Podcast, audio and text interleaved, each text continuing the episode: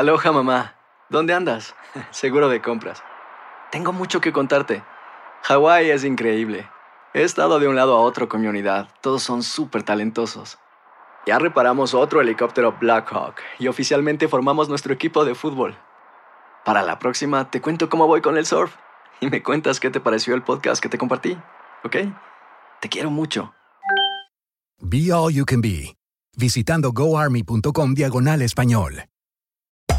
Hacer tequila, Don Julio, es como escribir una carta de amor a México. Beber tequila, Don Julio, es como declarar ese amor al mundo entero. Don Julio es el tequila de lujo original, hecho con la misma pasión que recorre las raíces de nuestro país.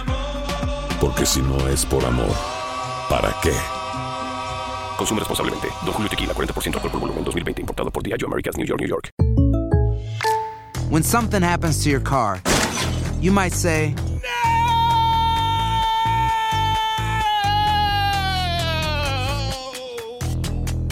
My car. but what you really need to say is something that can actually help. Like a good neighbor, State Farm is there. And just like that, State Farm is there to help you file your claim right on the State Farm mobile app. So just remember, like a good neighbor, State Farm is there. State Farm, Bloomington, Illinois. Boost Mobile tiene una gran oferta para que aproveches tu reembolso de impuestos al máximo y te mantengas conectado. Al cambiarte a Boost, recibe un 50% de descuento en tu primer mes de datos ilimitados. O, con un plan ilimitado de 40 dólares, llévate un Samsung Galaxy A15 5G por $39.99. Obtén los mejores teléfonos en las redes 5G más grandes del país. Con Boost Mobile, cambiarse es fácil. Solo visita boostmobile.com. Boost Mobile, sin miedo al éxito. Para clientes nuevos y solamente en línea, requiere AroPay. 50% de descuento en el primer mes requiere un plan de 25 dólares al mes. Aplican otras restricciones. Visita Carlos Bravo, regidor, analista político mexicano, ¿cómo está? ¿Cómo se encuentra, señor Bravo?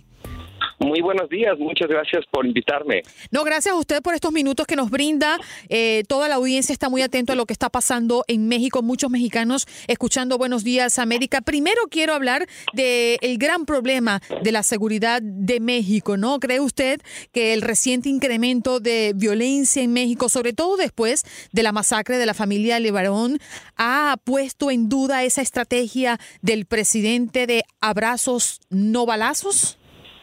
Mire, en realidad creo que, que la, el, digamos, la, la masacre de, de, la familia Levarón le ha dado una eh, relevancia mediática a la crisis de violencia bajo el nuevo gobierno que quizás no había adquirido antes, pero lo cierto es que en términos de, lo, de los números de, la tasa de homicidios. Eh, pues con el nuevo gobierno la verdad es que la violencia no había bajado, seguía subiendo.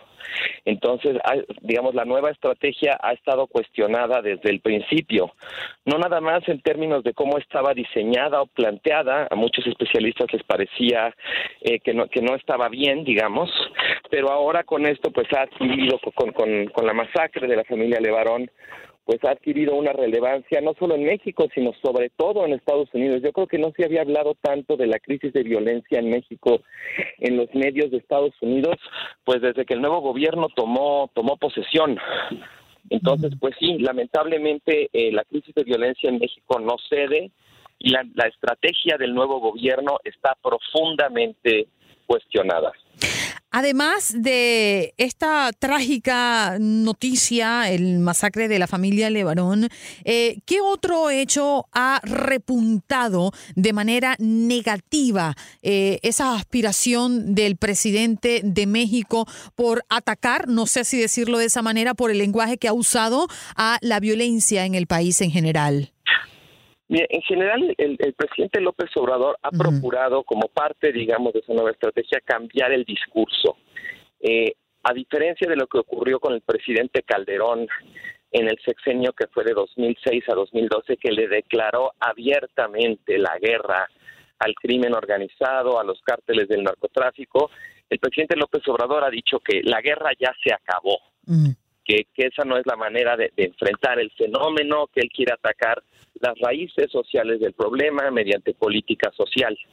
Eh, es un cambio muy drástico, digamos, es casi como ir de un lado del péndulo al otro, porque si bien es verdad, y sobre esto hay mucha información y muchos estudios, de que la estrategia de la guerra de Felipe Calderón provocó más violencia de la que de la que eh, resolvió, pues ahora el presidente López Obrador parece en cierto sentido muy renuente a utilizar la fuerza pública para enfrentar en muchos casos a estos verdaderos ejércitos del crimen organizado. Entonces esa sería una primera, el tema de la, de la violencia y un cambio de estrategia muy fuerte pero que no produce resultados. Y el otro, el otro caso que me parece también muy importante señalar es el de la falta de crecimiento económico. Mm. Durante su campaña, el presidente López Obrador había hablado pues de que los, eh, las tasas de crecimiento de la economía mexicana eran muy insatisfactorias, muy mediocres, alrededor de 2% anual durante las últimas dos, dos décadas.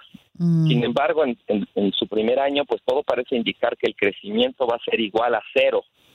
Es decir, México está, digamos, en un estancamiento económico que para el siguiente año bien podría convertirse en una contracción.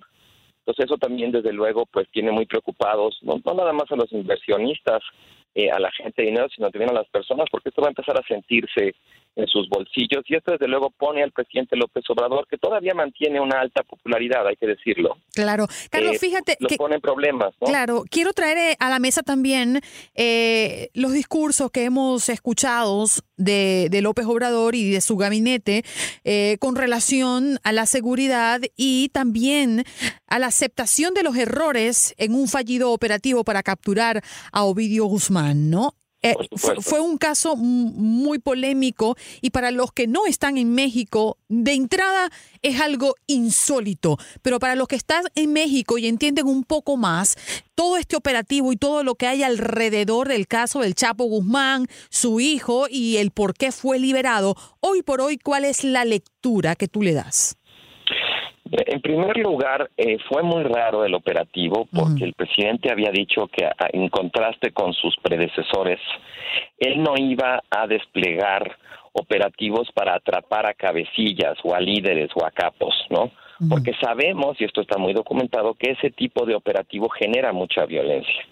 Pero bueno, pues se desplegó este operativo, parece que había una orden de extradición a Estados Unidos y una orden de captura, se desplegó y claramente el operativo no se planeó y no, no se ejecutó eh, pues de buena manera, ¿no? Parece que fue como muy improvisado, que la cadena de mando no estuvo clara, que no fluyó bien la información y entonces, bueno, pues cuando finalmente llegan al, al lugar donde estaba Ovidio Guzmán, pues de pronto el cártel de Sinaloa acti- se activa en Culiacán, empiezan a salir a las calles, empiezan a tomar avenidas, incluso llegan a lugares a cercar eh, zonas residenciales donde viven familias de militares y empiezan, bueno, pues a presionar para que dejen, dejen ir a Ovidio Guzmán. Y bueno, pues en una posición claramente muy comprometida y que revela pues un operativo muy deficiente, finalmente se toma la decisión de liberarlo pues para evitar que el cártel de Sinaloa escalara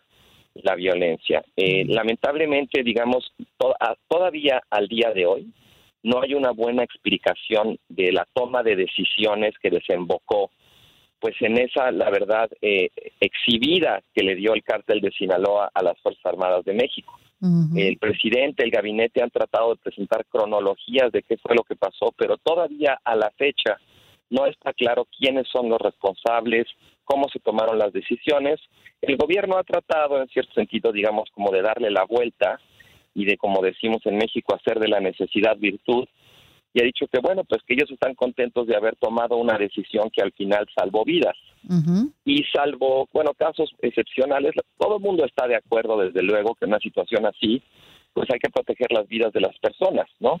Pero eso no obsta, digamos, para dejar de exigir eh, cuentas y claridad respecto a pues, toda la cadena de decisiones que desembocó en tener que tomar esa decisión. Se ha dicho mucho que el presidente quiso salvar vidas tomando esa decisión, pero lo cierto es que hay que hacernos la pregunta por qué se pusieron esas vidas en peligro eh, en, en primer lugar con un operativo tan mal ejecutado, ¿no?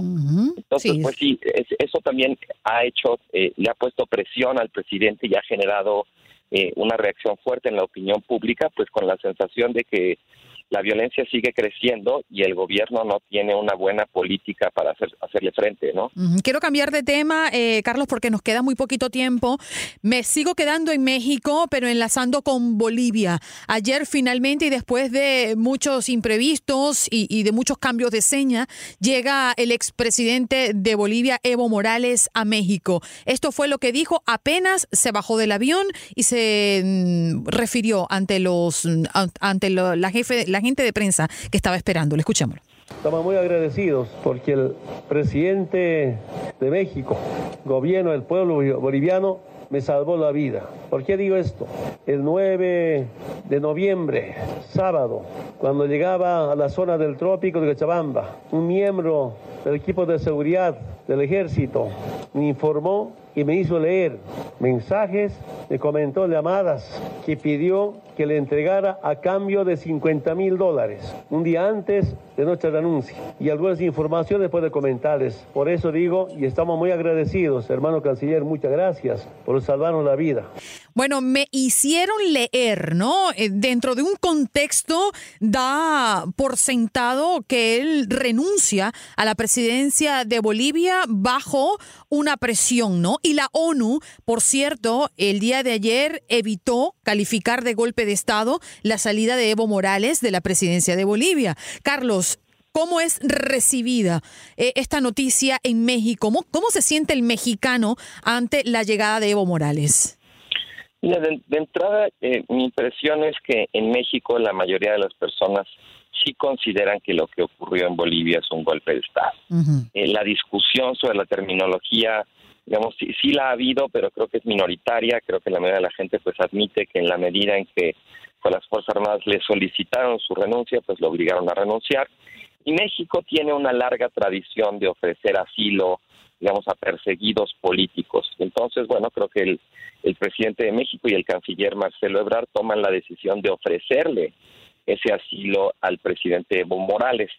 Eh, y bueno, en México creo que ha sido eh, en general bien recibido, pues desde luego que si la, la vida de alguien corre peligro, pues México echa mano de esa, de esa tradición de la que México siempre se ha sentido muy orgulloso eh, con los refugiados de la Guerra Civil Española, con Trotsky, con refugiados de las dictaduras eh, latinoamericanas. Ahora, claro, el tema es que en el caso de Evo Morales, pues pesa eh, sobre él la sospecha del fraude electoral ¿no? y la sospecha además de haber hecho trampas para perpetuarse en el poder. Y entonces en en México eso genera como cierto nerviosismo sobre qué implicaciones tiene ofrecerle asilo a una figura cuyas credenciales democráticas en ese sentido están cuestionadas. Y más después de que México asumió una política con respecto a Venezuela muy deliberadamente no intervencionista, eh, muy, digamos, como de mantenerse neutral o mantenerse eh, al margen de los problemas internos de los países. Y ahora, desde luego, con, con este ofrecimiento de asilo a Evo Morales, pues esa política queda en cierto sentido en entredicho, o esto sería una incongruencia respecto a esa otra política. Carlos. En general, yo creo que, Ajá. ¿En general? En general yo creo que es, es- es lo correcto, o es- es- está bien haberle ofrecido el asilo a Evo Morales, pero esto va a generar una serie de consecuencias o de preguntas incómodas Claro. respecto a la política exterior de México en los días por venir. Por supuesto. Carlos, ¿quieres dejarnos algún enlace donde podemos ubicarte en las redes sociales si queremos seguir escuchando tus análisis? Con mucho gusto, mi, mi- mi cuenta de Twitter es arroba carlosbravo REG. Bien. Carlos Bravo, regidor, analista político mexicano. Aloha mamá. Sorry por responder hasta ahora. Estuve toda la tarde con mi unidad arreglando un helicóptero Black Hawk. Hawái es increíble. Luego te cuento más. Te quiero. Be All You Can Be, visitando goarmy.com diagonal español. Boost Mobile tiene una gran oferta para que aproveches tu reembolso de impuestos al máximo y te mantengas conectado. Al cambiarte a Boost, recibe un 50% de descuento en tu primer mes de datos ilimitados. O, con un plan ilimitado de 40 dólares, llévate un Samsung Galaxy A15 5G por $39.99. Obtén los mejores teléfonos en las redes 5G más grandes del país. Con Boost Mobile, cambiarse es fácil. Solo visita boostmobile.com. Boost Mobile, sin miedo al éxito. Para clientes nuevos y solamente en línea, requiere AroPay. 50% de descuento en el primer mes requiere un plan de 25 dólares al mes. Aplican otras restricciones. Visita Hacer tequila, Don Julio, es como escribir una carta de amor a México. Beber tequila, Don Julio, es como declarar ese amor al mundo entero. Don Julio es el tequila de lujo original, hecho con la misma pasión que recorre las raíces de nuestro país. Porque si no es por amor, ¿para qué? Consume responsablemente. Don Julio Tequila, 40% alcohol por volumen, 2020. Importado por Diageo Americas, New York, New York. Si no sabes que el Spicy McCrispy tiene Spicy Pepper Sauce en el pan de arriba y en el pan de abajo, ¿qué sabes tú de la vida? Para, pa, pa, pa.